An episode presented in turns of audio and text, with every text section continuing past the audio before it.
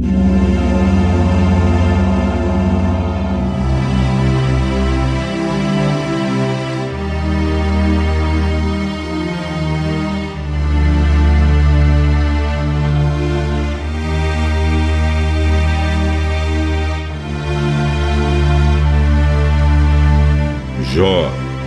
capítulo 18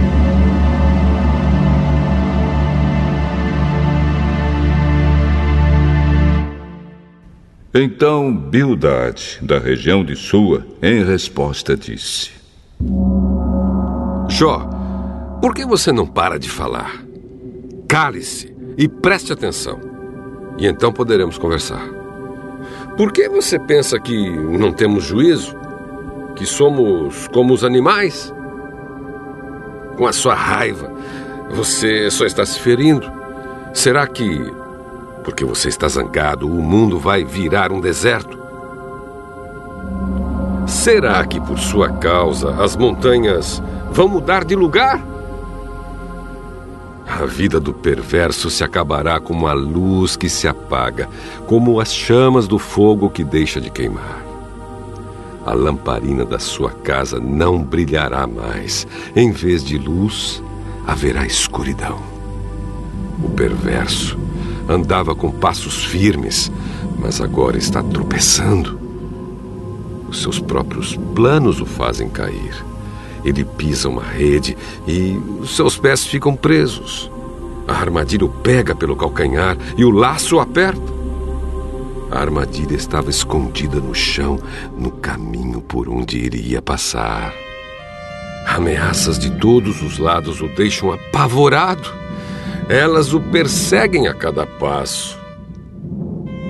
Ele era rico, mas agora passa fome.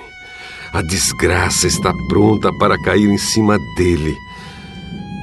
Uma doença mortal se espalha pelo seu corpo e faz com que os seus braços e pernas apodreçam. Ele é arrancado da sua casa, onde vivia seguro, e arrastado até a presença do rei, isto é, morte. Essa casa será desinfetada como enxofre e depois um estranho vai morar nela. Perverso é como uma árvore seca.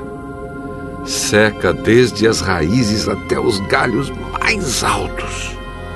Ninguém lembrará mais dele, o seu nome será esquecido na sua terra. Ele será expulso do mundo dos vivos e da luz será jogado na escuridão. Não deixará filhos nem netos. Não terá descendentes que fiquem com a sua casa. Em toda parte, os que ouvirem falar do seu fim tremerão de medo e pavor. É esse o fim dos maus, daqueles que não querem saber de Deus.